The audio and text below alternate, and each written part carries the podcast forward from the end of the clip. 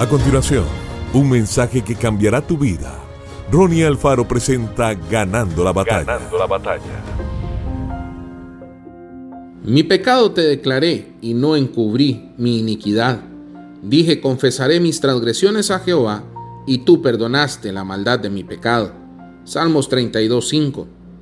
Es imposible tener un verdadero arrepentimiento si el Espíritu Santo no nos revela la magnitud de nuestro pecado y nuestra maldad. Podemos tratar de cubrir el pecado que hay dentro de nosotros con cánticos, con lectura de la Biblia o compartir de nuestra fe con otras personas. Pero si consentimos el pecado no podremos experimentar un cambio en nuestra vida. Es el Espíritu Santo quien conoce lo íntimo de cada uno de nosotros y quien nos revela lo que está mal si nos disponemos a humillarnos. Él intercederá por nosotros con gemidos indecibles. Si una persona ha pecado contra Dios y calla su iniquidad como lo hizo David, sufrirá lo mismo que él, enfermedad, depresión y aflicción.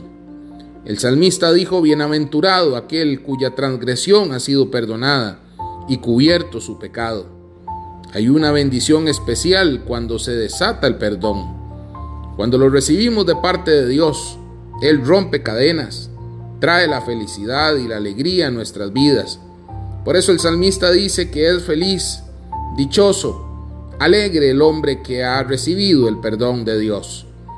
Cuando alguien recibe el perdón de Dios, le es fácil transmitirlo.